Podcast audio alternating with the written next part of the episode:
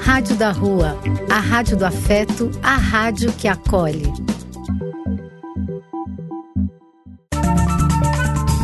Apoio: Casa de Vó, Banho para Geral e Instituto de Políticas Relacionais. Programa e quem quiser que conte outra. Depois de ouvir uma boa história, é conversando que a gente se entende.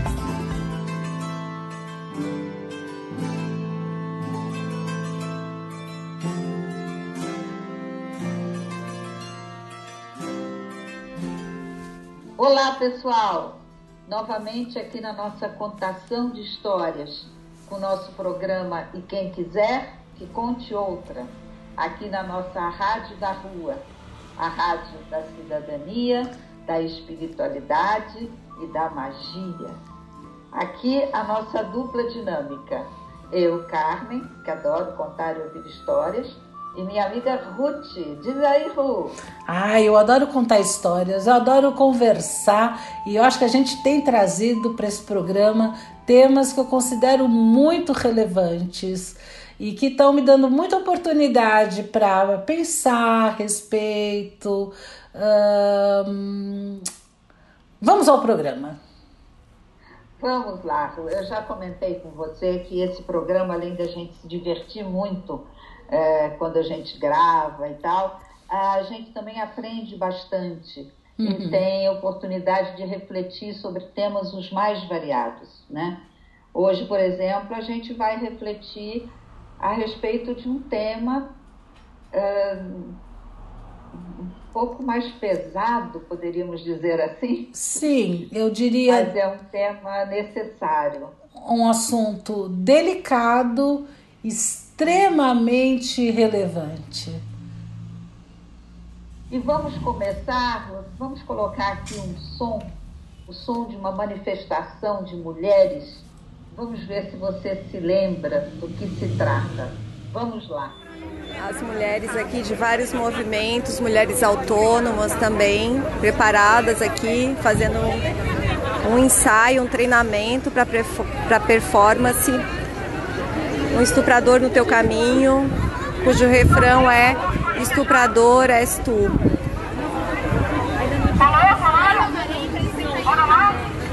Essa performance que começou no Chile em 25 de novembro, Dia Internacional de Luta contra a Violência às Mulheres, se espalhou pelo mundo, em vários países, na Europa, toda a América Latina. Já ocorreram várias ações no Brasil e hoje acontece aqui em Florianópolis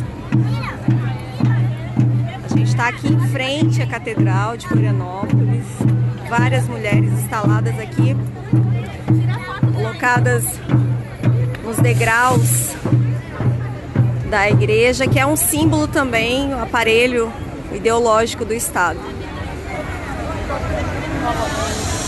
Lembrando que esse estado, né, o estado de Santa Catarina, é um dos estados mais violentos os que, um dos que mais aderiu, né, se não o que mais aderiu ao bolsonarismo, o estado de Santa Catarina. Um dos líderes em violência sexual, em violência doméstica. Então as mulheres dizem um basta à violência representada pelo Estado. O Estado que é estuprador, é violador,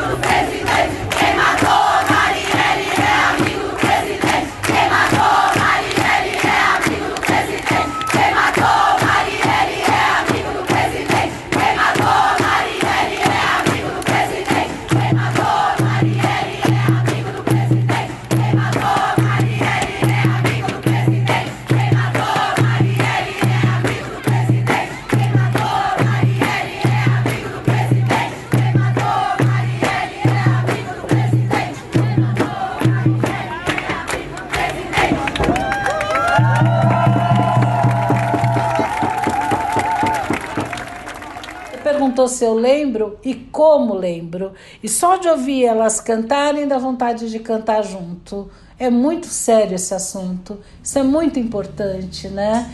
E eu sinto que realmente a gente precisa fazer alguma coisa a respeito. E você lembra, Ru, esses grupos feministas, esses coletivos feministas, eles se manifestaram com essa canção em várias partes do mundo. Sim, no mundo todo, praticamente no Brasil, houveram vários lugares onde teve a manifestação, de norte a sul, né, como a gente fala, teve é. a manifestação. Muito bonito isso. Embora algumas pessoas tenham olhado com uma certa indiferença para essa manifestação das, das feministas contra a violência contra a mulher, especificamente contra o estupro, uhum. uh, teve uma manifestação que havia um cartaz que me chamou a atenção, uhum. que hum. dizia: indiferença não aperta gatilho, mas também mata. Uau, bom esse cartaz, hein? Para se pensar, não é? Uhum. E, e, você sabia, Ru, que essa, essas performances foram realizadas a música foi é, estruturada a partir de escritos de uma antropóloga argentina, uhum. professora emérita aqui da Universidade de Brasília, Sim. Rita Segato. Uhum. Essa mulher realmente ela trouxe trouxe um novo pensamento, né? Ou ela condensou um pensamento que talvez não fosse tão novo, mas que está por aí. É interessante é uma autora que vale a pena ser lida, né? E ela, eu vi uma entrevista dela, ela dizendo que se sentia muito lisonjeada e muito orgulhosa por saber que escritos dela estavam na base de uma manifestação tão forte como essa, uhum. né? E, e, eu achei bonito, às vezes você vê o grupo cantando, é uma coisa forte, né? E você nem sempre consegue acompanhar tudo que está sendo dito mas eu fui lá pegar a letra do que elas estão cantando é, e a manifestação se chama Um Estuprador no Seu Caminho. Uhum. E num trecho da música elas cantam: E não foi minha culpa, nem onde eu estava ou como me vesti. O estuprador era você. Uhum. Os estupradores são a polícia, os juízes, o Estado, o presidente, o Estado opressivo é um estuprador. Hum, hum. É, é, é, forte você. É forte. Ah, não é? Grupo de mulheres cantando, né? É forte, mas é necessário, né? Porque parece que tem uma inversão, andou acontecendo por aqui, por ali, por todo lugar, uh, várias situações onde as mulheres foram responsabilizadas por terem sido estupradas, inclusive uh, uma moça que estava presa, quer dizer, ela não tinha nem como sair da situação, uh, o tal do estupro doloso, né? Como se ela tivesse a intenção de provocar os homens, quer dizer, ao meu ver, é, é uma inversão tão grande. Então, quando a gente vê esse tipo de manifestação tentando colocar, vamos dizer assim, os pingos nos is, ou seja, uh, não é a roupa que você está vestida, não é porque você, mulher, está andando sozinha na rua, né? Mas tem uma outra coisa por trás que permite ou consente que esse estupro aconteça. Eu li uh, uma vez sobre duas jovens turistas acho que turistas belgas que estavam numa praia da França e foram estupradas.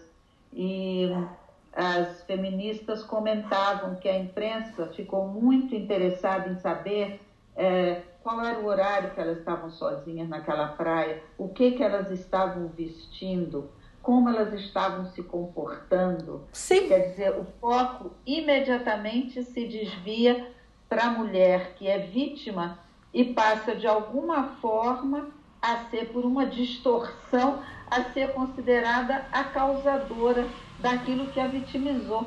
Que coisa, é, né? É chocante, né? É chocante. E parece até que você tem uma história sobre isso, não é?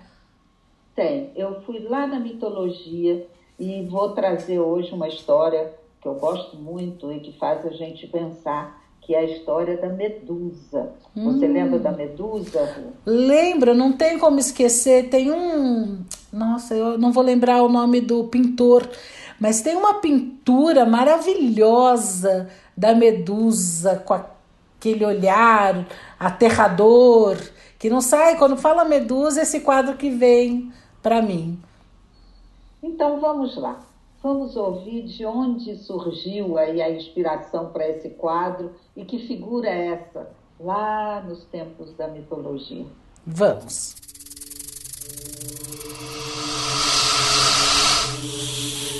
Na mitologia grega, os deuses vivem seus sentimentos e paixões com a mesma intensidade que os seres humanos.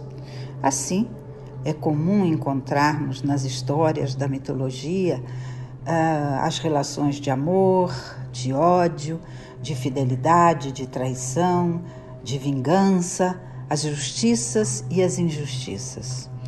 Uma das histórias em que todos esses sentimentos e paixões aparecem com uma tintura bem forte é a história da Medusa. Medusa era uma das filhas de duas entidades marítimas e tinha duas irmãs. As três eram devotas da deusa da guerra e da justiça, Atena, e exerciam o sacerdócio em seu templo, mantendo-se virgens e castas.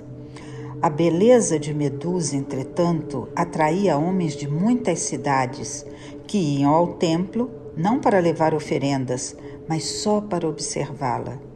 Isso acabava enfurecendo a deusa Atena, que se sentia muito, muito preterida e ficava enciumada.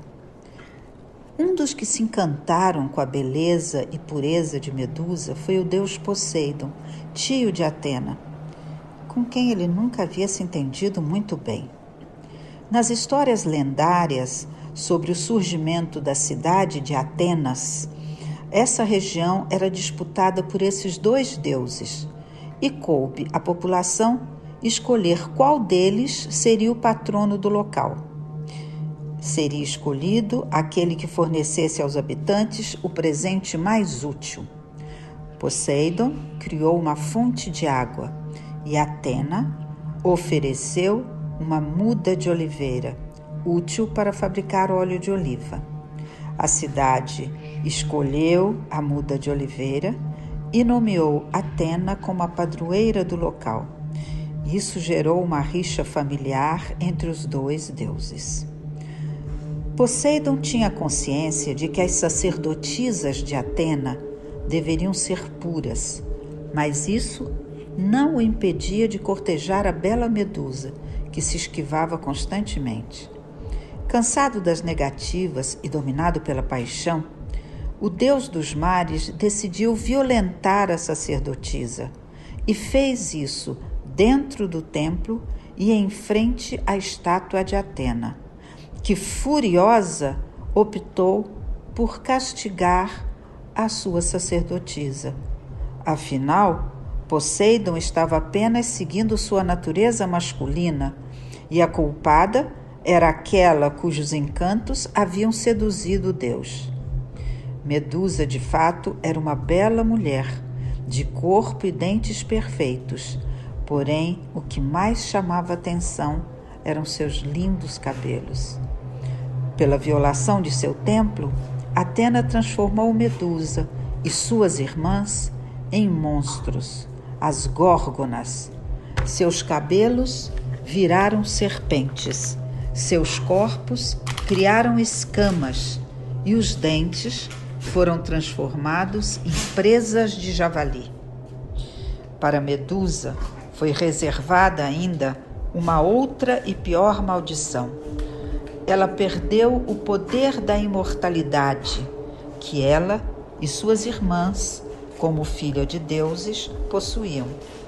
Além de perder o poder da imortalidade, seu olhar, que antes encantava a todos, foi amaldiçoado.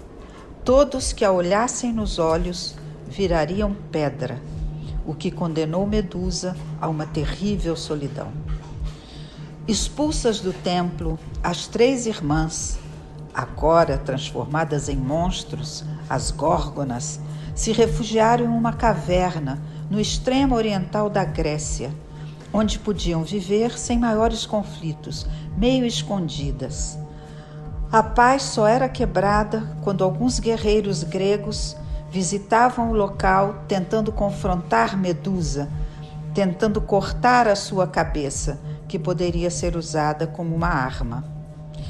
Quem conseguiu realizar essa tarefa foi Perseu, um jovem semideus que foi obrigado pelo rei da ilha de Cícade a decapitar o monstro, pois se não o fizesse, sua mãe seria violada pelo rei. Perseu, muito desesperado, pediu auxílio aos deuses e os deuses se compadeceram dele. De Hades, deus do submundo, ele recebeu um elmo que o tornava invisível.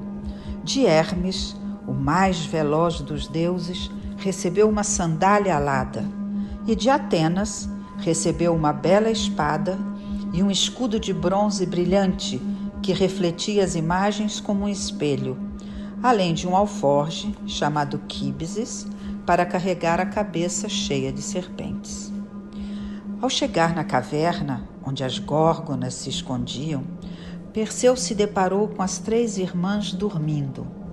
Entrou no recinto de costas, acompanhando o reflexo do ambiente no seu escudo e utilizando o capacete que o tornava invisível.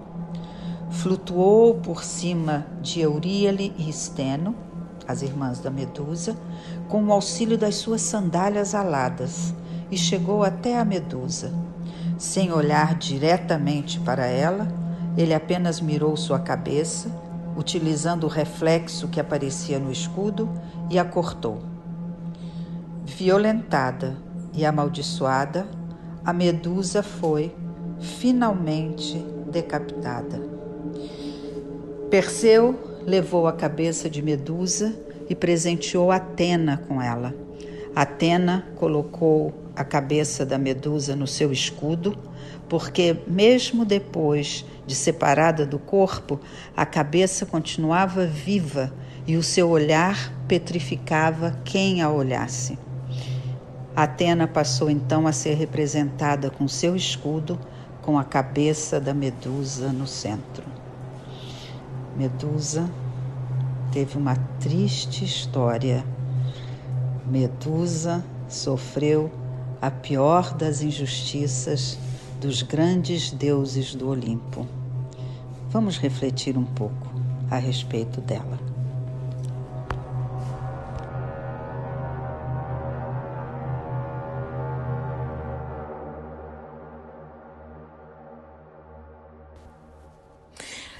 Então. E aí, Hugo, como chegou a Medusa aí para você? Ah, Medusa, nossa, essa história é forte, né? É bem forte. Até me, esse chacoalhão me fez até lembrar o nome do pintor desta desse quadro que eu tenho na mente. É Caravaggio aquele rosto da medusa com a boca aberta, uma expressão forte, né? Nossa, esse mesmo. Então, ouvindo a história com essa figura na minha mente, nossa! E, e, a primeira coisa que me chama a atenção é exatamente esse aspecto que estávamos conversando, né? Uh, a medusa era virgem e casta, e linda e bonita, né? E parece que Poseidon, né, que ficava em cima dela. Quer dizer, gente, ela foi tão punida por ser virgem, bonita, casta. Atena foi de uma, uma crueldade com ela nesse primeiro momento, né? Que é para mim é, é, é assustador, assustador. Você sabe, Ru, que como toda a história da mitologia, há diferentes versões, uhum. não é? Uhum. E essa versão que eu escolhi para contar é a que foi escrita pelo poeta Ovídio, uhum. que ela me parece a versão mais completa, é a que eu gosto mais. Há outras versões que desqualificam a Medusa, já dando aquela volta assim. a Medusa era muito sedutora, então, hum. de certa forma, ela provocou o Poseidon. Eu acho que a, a leitura que o Ovídio faz traz um lado dessa história que a gente precisa encarar, uhum. né? A mulher que ela, que ela sofre é, esse tipo de violência, esse tipo de agressão, e ela é julgada é, não como vítima das circunstâncias, uhum. ela é uhum. julgada como alguém que provocou a situação. Sim, né? Uma absoluta inversão. Uma né? inversão total. E né? como se, se ela fosse sem atrativos ou não usasse, sei lá, roupas atraentes, uh, que isso não teria acontecido. O que não é verdade. Mesmo a mulher que tem menos atrativos ou que esteja com roupas mais recatadas, isso não garante que isso não vai acontecer. Uhum. E nessa história, várias coisas me pegam assim. Quando é descrito que ela era uma mulher muito bonita e o que havia nela eram os cabelos Uhum. Aí você tem a dimensão da, da crueldade dessa vingança, né? Uhum. Os cabelos são transformados em cobras, né? Nossa. Quer dizer, o que era o ponto forte vira, vira algo repugnante. Agora, ao seu ver, né, sei lá, trazendo para o humano os deuses, a Atena ela fez isso por quê? Por que, que ela se vingou de da Medusa e não do Poseidon? Ah, você na história eu comentei que havia uma rixa familiar entre eles, entre Atena e o Poseidon, porque a cidade de Atenas a escolheu como patrona e o Poseidon ficou se sentindo rejeitado, ficou com raiva. Então já havia uma certa rixa familiar. O fato dele ter desrespeitado as regras dela, dentro do templo dela, quer dizer, ele foi bem provocativo também, né? Quer dizer, ele foi e violentou uma sacerdotisa de Atena, virgem, uhum. dentro do templo dela, uhum. na frente da estátua dela. Ou seja, então, ao meu ver, seria mais um, um, um motivo para puni-lo, né? Porque é, ele foi extremamente provocativo, ele foi o autor de tudo, mas não, ela pune a parte mais fraca.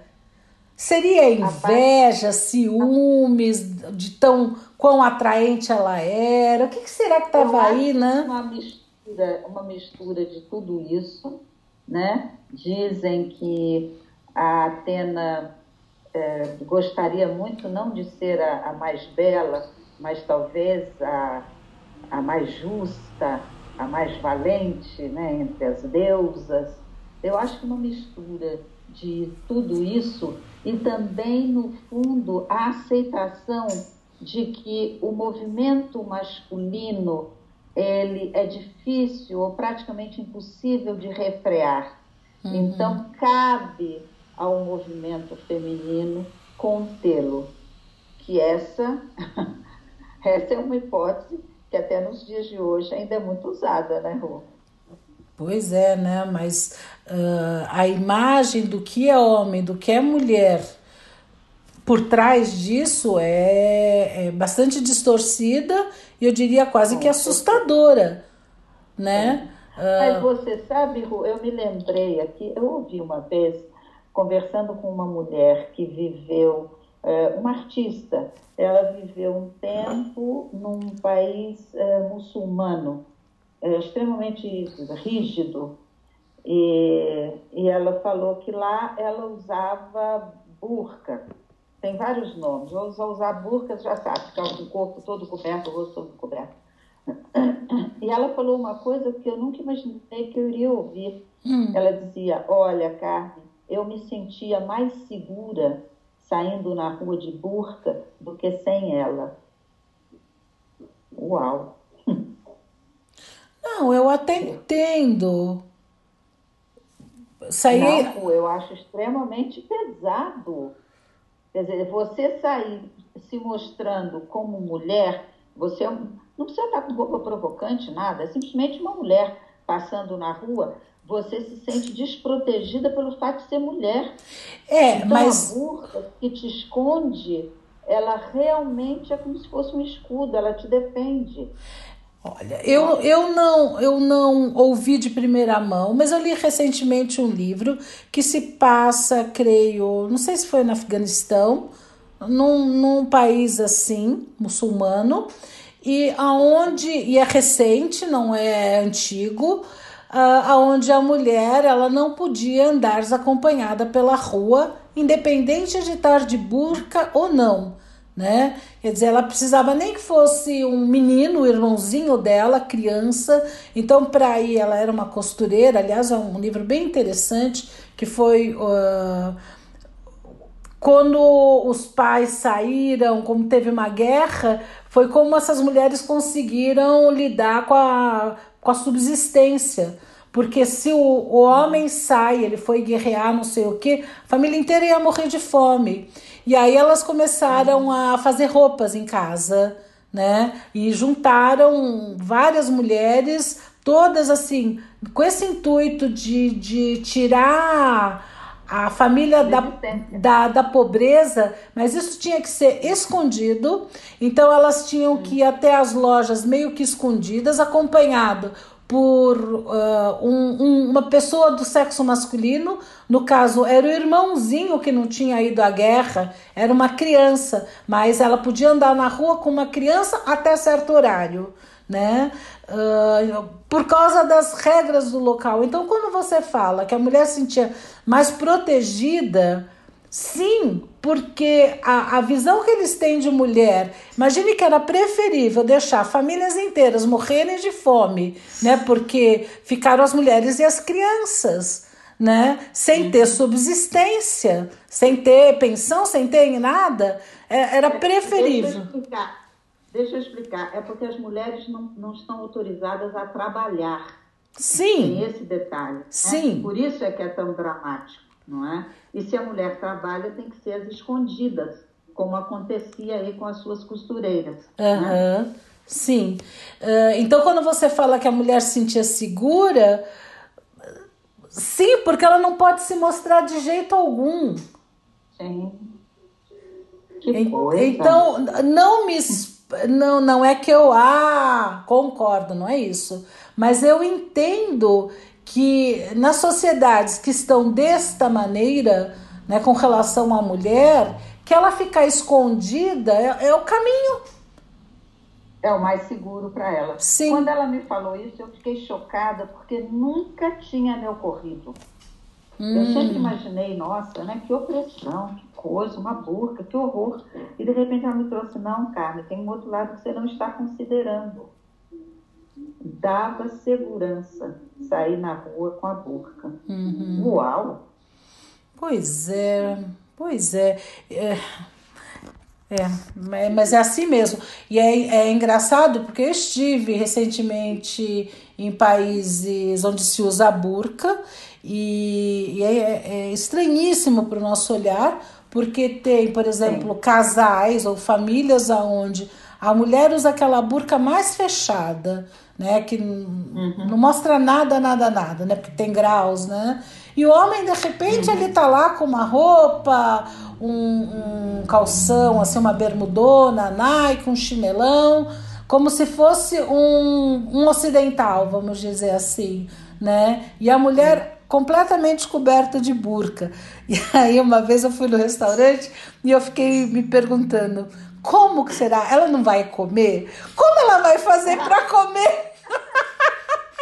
Eu perguntei a mesma coisa. Discretamente não deu uma olhada? Dei. Ela tem um, ela dá uma levantada por baixo e ela põe a comida. Nada higiênico, nada prático, nada à vontade, mas pelo menos ela comeu, porque eu fiquei com medo que as crianças até as meninas até certa idade ainda também não usam burca. Eu não sei a partir de que momento elas começam a usar. Eu não sei se é quando elas ficam quando elas têm a menarca, não sei exatamente, não vou dizer. Mas a, as mulheres me chamavam a atenção, né? Porque num restaurante, um lugar público assim, e mas elas comem, nossa, tem todo um jeito para dar um levantar, de colocar o alimento na boca e elas comem desta maneira em público, mas é. Então, uma coisa que eu, que eu achei interessante, quando eu vivi essa situação, entrou aquele senhor, bem senhor mesmo, uh, todo de branco e tal, é, com três mulheres, as três totalmente cobertas. É, não era aquela burca, tem outros nomes que uhum. eu não uhum. sei, não era aquela preta pesadona, era clara, mas elas estavam totalmente cobertas. E eu fiquei naquela coisa, mas vieram no restaurante, como elas vão comer? E no restaurante, show, era um show para turista, era um jantar num barco, descendo o rio Nilo, né? Então era um show para turista. O show de, lança, de dança do ventre, a dançarina estava quase nua. Uhum. E o pessoal aplaudia e dançavam junto com ela, e ela vinha nas mesas, dançava com as pessoas. Aí eu falei, olha que coisa interessante, né? No mesmo país, no mesmo local. E, e, essas moças de burca, elas aplaudiam, elas olhavam? O que, que elas faziam quando. olha, boa pergunta. Eu estava tão curiosa como elas iam comer, que depois que eu vi como elas comiam, eu me desinteressei delas. Fiquei mais focada no show. Não sei se elas aplaudiram, mas elas estavam lá. Estavam lá, estavam concordando com o show, senão teriam saído. Olha, porque eu, eu estive, mas é que eu estava na Europa e aquelas coisas turísticas também, um show e o, o, casal que compartilhou a mesa com a gente, que a gente não trocou nenhuma palavra, por sinal, esse casal, ela é uma burca mais liberal, ela não olhava, não era dança do ventre, era dança da cobra né? Aquela mulher enrodilhada com uma cobra, ela não olhava. Eu achei interessantíssimo. Ela estava lá com provavelmente seu esposo. Ele olhava assim, fazia tudo o que tinha para fazer, mas ela desviava o olhar. Nem parecia, ela não parecia nem que estava lá, que ela foi levada lá. Não sei se, não sei se por pudor, não sei se é uma regra, eu não sei o que que é, mas o que eu reparei é que essa mulher não olhava. Não sei, acho que a gente vai ter que investigar um pouco mais esse.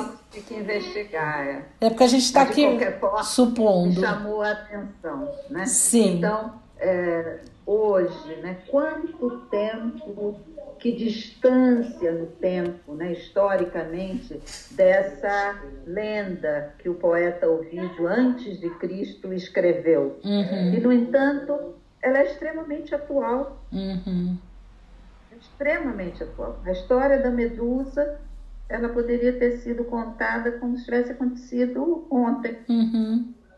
Uhum. É verdade. Mas também então, acho... é que quando a gente pensa no mundo, no, no, no, planeta Terra como um todo, e a gente tem vários países, várias culturas, várias civilizações, a gente tem pessoas hoje vivendo em, em, em diferentes momentos com relação aos direitos da mulher e, e o feminismo tem lugares muito diferentes quanto a isso, né? Então acho que a gente encontra de um tudo, como se diz. Né? Tem lugares onde as relações são mais igualitárias e tem lugares onde o, o machismo é mais presente. Eh, eu me lembro, estava em Istambul e fui num show daqueles derviches, maravilhoso, por sinal. E, e, tinha duas moças desacompanhadas, o que já era um motivo assim delas serem muito já olhadas. É, né? é. E uma delas estava de shorts. Um shorts que no verão a gente usa né? No calor, um lugar quente assim, você vai. Nossa, ela ficou tão incomodada. olhando? Ela ficou tão incomodada que ela saiu, foi até uma loja, comprou uns uns acho que umas pashminas ou uns lenços, alguma coisa assim, e com isso ela improvisou uma saia para colocar em cima dos shorts. Ela estava absolutamente pouco à vontade, porque olhavam para ela de uma forma assintosa, né? Só que assim, ela ela provavelmente veio da Europa, no verão europeu, onde você não seria indecente vestir aquela roupa, né? Seria normal. É, tem aquele ditado antigo, né? Em Roma, como os romanos, né? É, eu ainda acho que quando você viaja, vai conhecer lugares, é importante saber é, os costumes, o que se aceita, o que não. Não quer dizer que você concorde ou que você aplauda, mas você precisa respeitar as determinações de cada lugar, né? Eu imagino. Uhum. Num país muçulmano, mulheres desacompanhadas de figuras masculinas e de shorts, imagina a pressão dos olhares das uhum. pessoas. É. Para eles era uma coisa é. muito é. ruim, muito assintosa. Não, o jeito de você realmente ficar escondida, quase usar a burca, é usar o costume local. Mas o que fica evidenciado é o enorme de um machismo. Isso, Rô, quando eu fui lendo a respeito da, da legislação, né? Eh, dos códigos de conduta e dos códigos de punição de determinados uh, crimes ou determinadas atitudes, o que eu fui vendo é que a gente vem de uma tradição das leis hebraicas, né, lá nos escritos bíblicos, onde você vê que, na realidade, o estupro é considerado condenável mas ele é condenável não em função da mulher uhum. ter sido vítima, em função do pai ou do marido dessa mulher ter sido lesado de certa forma, porque como mulher é considerada uma propriedade do homem, se ela é estuprada, é como se estivesse havendo uma desqualificação, uma desvalorização da posse do homem, seja pai, seja marido, seja uhum. irmão. E é interessante, complementando, que isso na realidade veio desde os tempos bíblicos até agora e só uhum. muito recentemente com que a coisa se transformou. Vamos ouvir uma música sobre esse assunto? Opa! Uma música é sempre bom. É. Você já ouviu Alcione cantando Maria da Penha?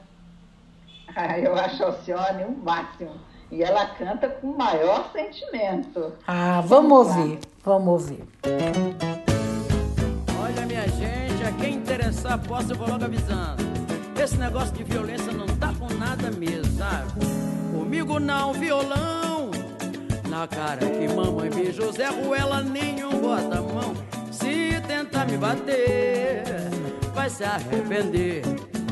Eu tenho cabelo na venta e o que venta lá, venta cá.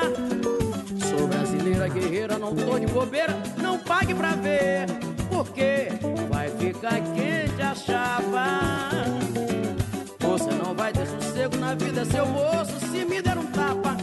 Da dona Maria da Penha, você não escapa. O bicho pegou, dar cesta básica, amor vacilou tá na tranca. Respeito afinal, é bom e eu gosto, saia do meu pé. Ou eu te mando a lei na lata, seu mané. Bater em mulher é onda de otário. Não gosta do artigo, meu bem, sai logo do armário. Não vem que eu não sou mulher de ficar escutando esculacho. Aqui o buraco é mais embaixo nossa paixão já foi tarde. Cantou pra subir, Deus a tenha. Se der mais um passo, eu te passo a Maria da Penha. Você quer voltar pro meu mundo, mas eu já troquei minha senha da linha malandra. Eu te mando a Maria da Penha. Não quer se dar mal, se contenha. Sou fogo onde você é lenha. Não manda seu casco. Eu te tasco a Maria da Penha. Se quer um conselho, não venha com essa arrogância ferrenha. Vai dar com a cara bem na mão da Maria da Penha. Comigo não, violão. Encara que mamãe beijou Zé Ruela, nenhum bota a mão, hein? Se tentar me bater, vai se arrepender. Tenho cabelo na venta e o que venta lá, venta cá. Sou brasileira, guerreira, não tô de bobeira, não pague pra ver. Porque vai ficar quente a chapa. E você não vai ter sossego na vida, seu moço. Se me der um tapa da dona Maria da Penha, você não escapa. O bicho pegou, não tem mais a banca. De dar cesta básica, amor vacilou na tranca. Respeito afinal, é bom e eu gosto, saia do meu pé. Ou eu te mando a lei na lata, seu mané. Bater em mulher, hum, é onda de otário. Não gosta do artigo, meu bem, sai logo do armário. Não vem que eu não sou mulher de ficar escutando esculacho. Aqui o buraco é mais embaixo paixão já foi tarde. Canto pra subir, Deus a tenha. Se der mais um passo, eu te passo a Maria da Penha. Você quer voltar pro meu mundo, mas eu já troquei minha senha da linha malandro. Eu te mando a Maria da Penha. Não quer se dar mal, se mantenha. Sou fogo onde você é lenha. Não manda seu casco, eu te tasco a Maria da Penha. Se quer um conselho, não venha essa arrogância ferrenha, vai dar com a cara bem na mão da Maria da Penha. Comigo não, violão. Vamos evitar confusão. Então, cá, essa música me faz lembrar da história da Maria da Penha. É, a história é basicamente assim: em 93, a Maria da Penha Maia Fernandes, ela é farmacêutica. Ela sofreu duas tentativas de assassinato por parte do marido. Ele era economista e professor universitário. O nome dele é Marco Antônio Ereidas Viveiros. Uh, e depois de quase 20 anos, com apoio de organizações internacionais, o país, o Brasil, foi responsabilizado pela Comissão Interamericana de Direitos Humanos, da OEA, Organização dos Estados Americanos, pela negligência com que tratava os casos de violência doméstica. Só a partir daí a justiça brasileira se movimentou e o agressor foi finalmente preso pelo crime contra a própria mulher. Em 2006, por uma recomendação da OEA, o Brasil reconheceu a necessidade de criar uma lei que punisse a violência doméstica contra as mulheres. Para esta mulher, que se tornou símbolo dessa luta, a Lei 11.340 de 2006 veio a resgatar a dignidade da mulher brasileira, proporcionando elas outra possibilidade de vida. Agora, independente de ter a lei, a gente sabe que durante a pandemia o número de feminicídio aumentou enormemente né? A lei tá aí, o feminicídio aumentou, ou seja, a lei ela não precisa ser alterada, ela precisa ser cumprida, ela precisa ser efetivada, fortalecida. E aí tem um problema cultural sério, né, que tá por trás. E que, que de uma certa maneira permite a violência contra a mulher. Pode falar tem o seguinte: você está mostrando o quanto é recente a Lei Maria da Penha, né? E quando a gente olha essa questão do, do estupro, da violência contra a mulher, o, a, a, movimentação das mudanças da legislação e tal são lentas, são, sabe, é uma movimentação assim, lenta, lentíssima. Uhum, é verdade. Vendo aqui que até 1995 o estuprador que casasse com a sua vítima tinha a sua punibilidade extinta. Pois é, pois é. Quer dizer, você não olhava a, a mulher como vítima uma vítima com os seus direitos, não é? Uhum. É, e nós devemos muito a essa mudança de mentalidade ao movimento feminista. Na década de 70, o movimento feminista nos Estados Unidos adotou a figura da medusa como a, a cara representativa do movimento feminista. Uhum. E eu achei que foi uma escolha muito Boa. Nossa, muito bem feita. Sem dúvida. Era alguém que gostava de mitologia quando fez essa proposta. né? A Medusa representa o, o movimento feminista e, recentemente, naquela, naquele movimento Me Too, lembra? Uhum, uhum. As mulheres se manifestando, eu também, eu também, quando foram assediadas ou estupradas por caras da indústria cinematográfica e tal. Naquela época, teve alguém que apresentou uma figura, uma, deu uma guinada assim, na história da Medusa, uma figura muito bonita, uma escultura de uma mulher assim atlética, nua, com aqueles cabelos cacheados, e se você olha de perto você vê que são cobras, e nas mãos ela traz a cabeça do Perseu. Uhum.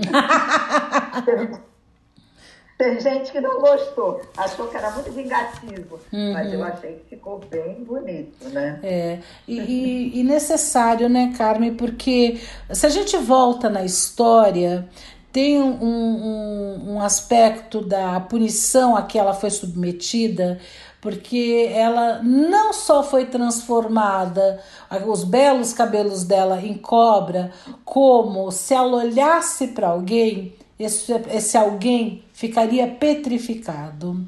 Uh... Na realidade, é, um, é um pouco pior. Quer dizer, ela até poderia olhar, mas se a pessoa ah, olhasse para ela, olhar com o dela, aí ficava petrificada. Sim. Se a pessoa tivesse de costas, desse as costas para ela, não iria acontecer nada.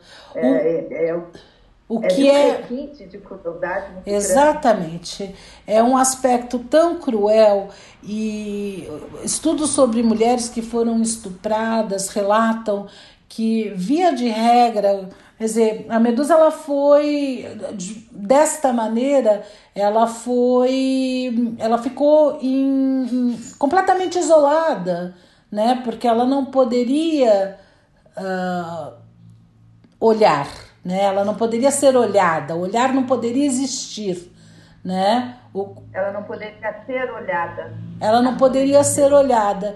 Que e essa solidão que ela acabou sendo submetida é uma solidão que acompanha a muitas vítimas de estupro, né? Uh, o que se sabe é que os danos psicológicos a quem foi submetido a um estupro, quem sofreu esse tipo de violência, Muitas vezes as pessoas se fecham em si, elas se isolam, elas carregam essa dor, elas carregam uh, esse, esse machucado, às vezes pela vida inteira, mesmo tendo a oportunidade de, sei lá, de ir em psicólogos, de conversar com alguém, mesmo quando a família apoia, porque por esse histórico machista, nem sempre a família apoia.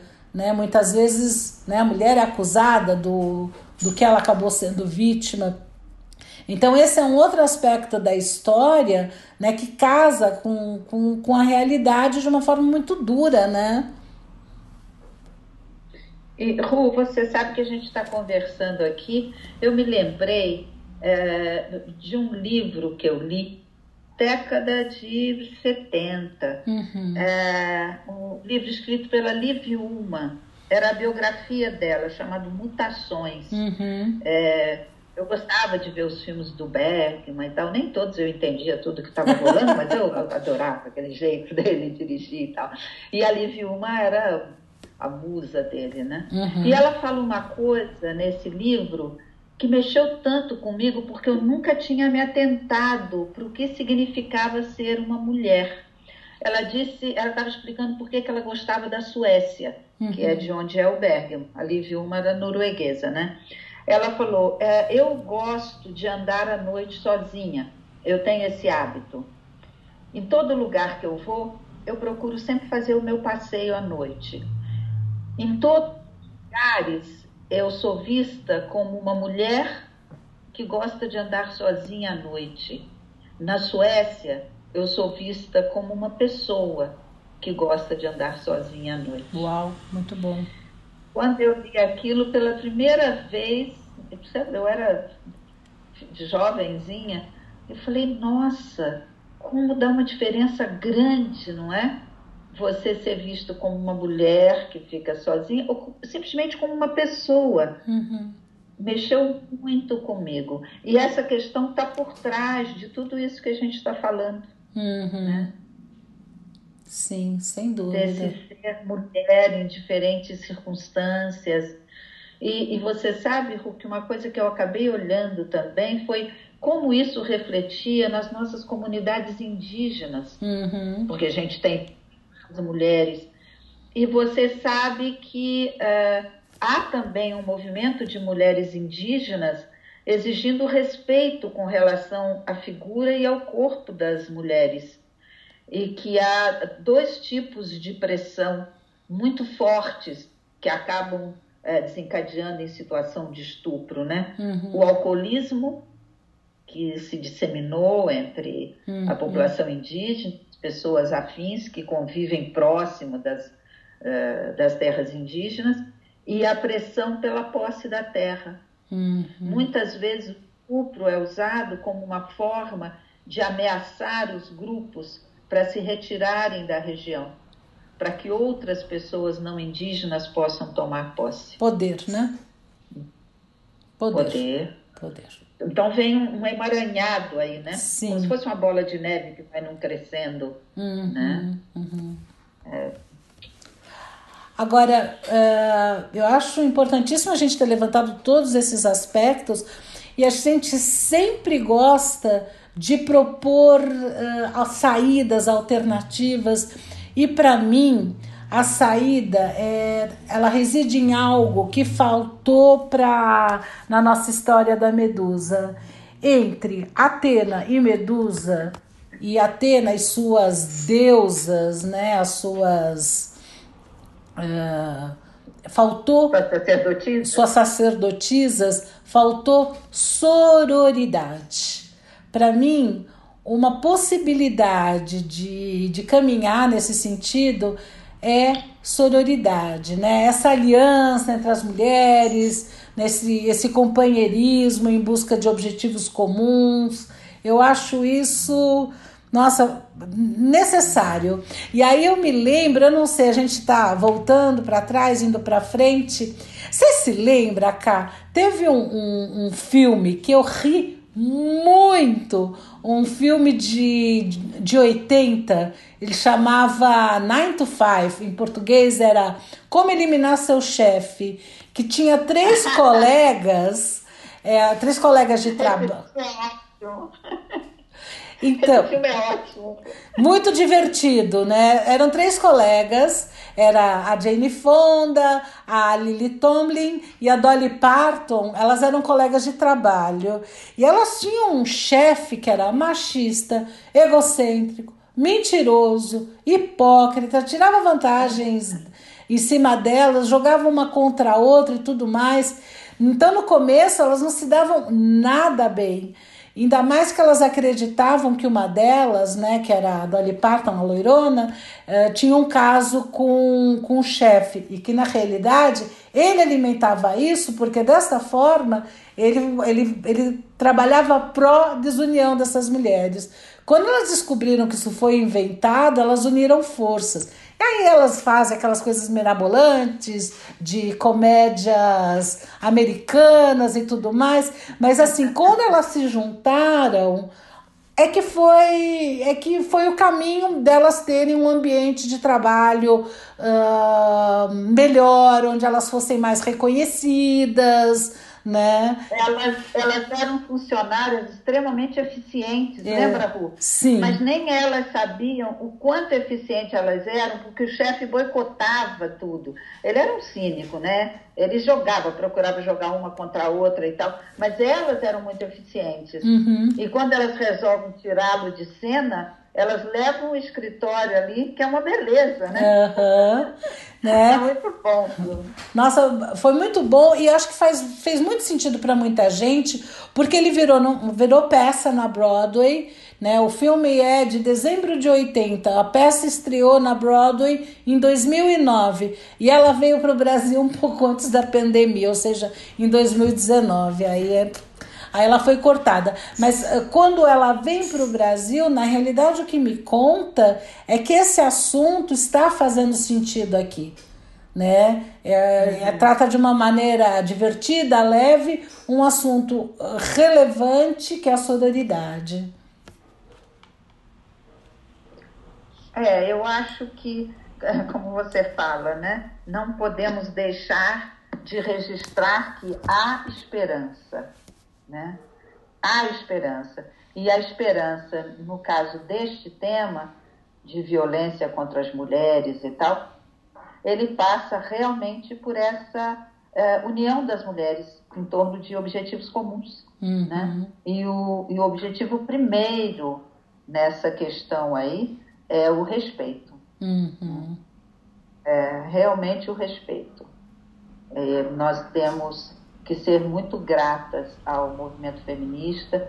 Eu lembro na década de 70 que se debochava muito, lembra, uhum. dizendo que as feministas só queriam queimar sutiã na praça, né? Que não depilavam o sovaco, como se isso fosse é, mais importante.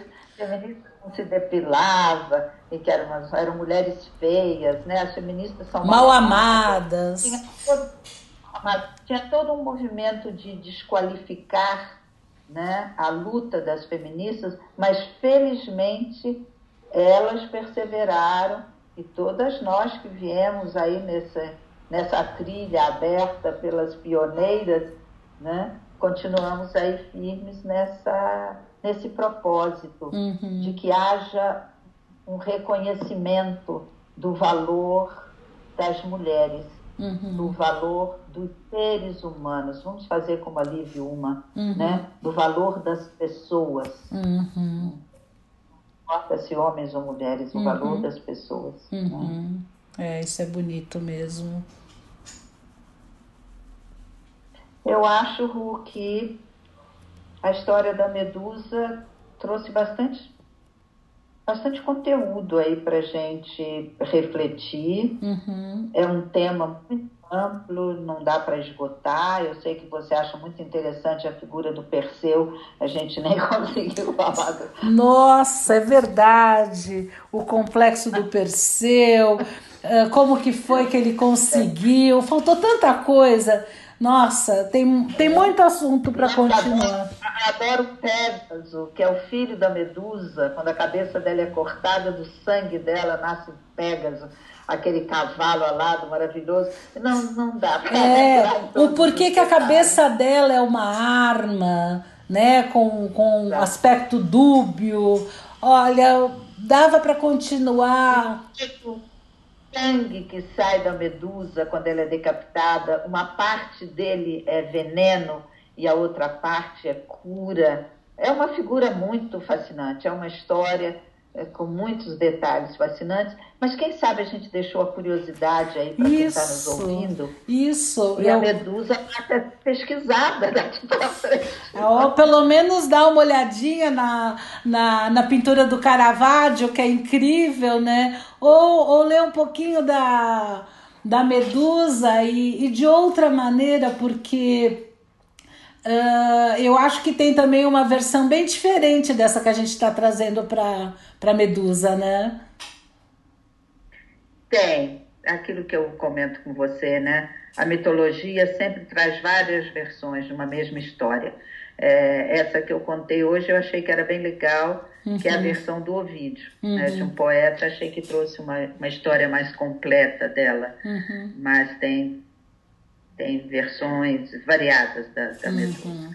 De qualquer forma, acho que terminamos por aqui por hoje, sentindo Sim. que não deu para falar nem um terço do que a gente gostaria. É verdade. Mas quem quiser. E quem quiser, que conte outra. Até a próxima, Ru. Até, tchau. Um beijo.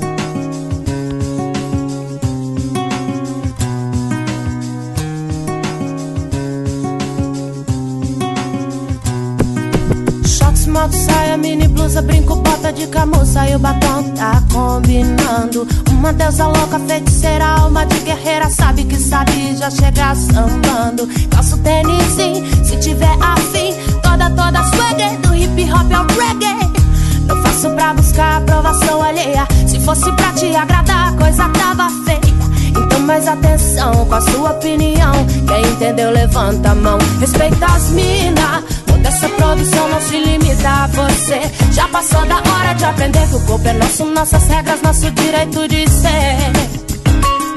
Respeita as minas. Essa produção não se limita a você. Já passou da hora de aprender que o corpo é nosso, nossas regras, nosso direito de ser. Sim, respeito é bom, bom, flores também são, mas não quando são dadas só no dia e tudo três. Comemoração não é bem a questão. Dá uma segurada e aprende outra vez. Sai e um din, sou feliz assim. Me viro, ganho menos e não perco um rolezinho. Cê fica em choque por saber que eu não sou submissa. E quando eu tenho você grita lá, feminista. Não aguenta pressão, arruma confusão. Para que tá feio, irmão. Respeita as mina. Dessa produção não se limita a você. Já passou da hora de aprender que o corpo é nosso, nossas regras, nosso direito de ser. Respeita as mina. Dessa produção não se limita a você. Já passou da hora de aprender que o corpo é nosso, nossas regras, nosso direito de ser. Não leva na maldade, não, não lutamos por inversão. Igualdade é X da questão. Então aumenta o som em nome das Marias Quitérias da Penha Silva. Empoderadas, revolucionárias, ativistas. Deixem nossas meninas serem super-heroínas. Pra que nasça uma dia. Como diria Frida, eu não me calo. Junto com o bonde saio pra lutar e não me abalo. O grito antes preso na garganta já não me consome. É pra acabar com o machismo e não pra aniquilar os homens. Quero andar sozinha porque a escolha é minha. Sem ser desrespeitada e assediada a cada esquina. Que possa soar bem, correr como uma menina, jogar como uma menina, dirigir como menina, ter a força de uma menina. Se não for por mim, mude por sua mãe ou filha. Respeita as minas. Produção não se limita a você. Já passou da hora de aprender que o corpo é nosso, nossas regras, nosso direito de ser. Respeita as minas. Essa produção não se limita a você. Já passou da hora de aprender que o corpo é nosso, nossas regras, nosso direito de ser.